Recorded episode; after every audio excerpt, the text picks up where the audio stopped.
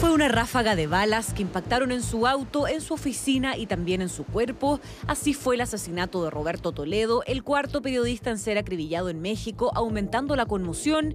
Sus colegas relatan que él ya había recibido amenazas de muerte y que simplemente las autoridades no quisieron escuchar.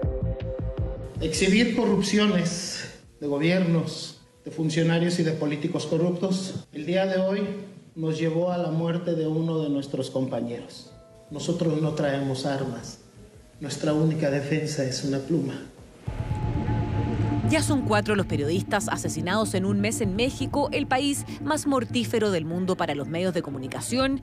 La Fiscalía de Michoacán abrió una investigación para esclarecer el crimen siguiendo el protocolo de delitos de agravio de periodistas, aunque por el momento no hay detenidos.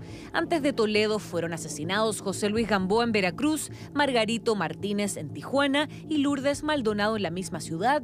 Días antes de morir, esta última periodista le pidió personalmente al presidente mexicano obtener protección. Vengo también aquí para pedirle apoyo, ayuda y justicia laboral, porque hasta temo por mi vida.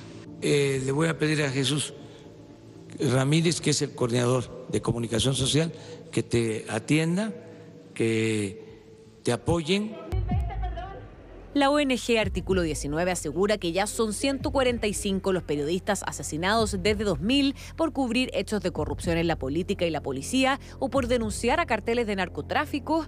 A esto se suma la carencia de políticas efectivas y también el lenguaje de las propias autoridades que han elevado la polarización y la odiosidad hacia los medios.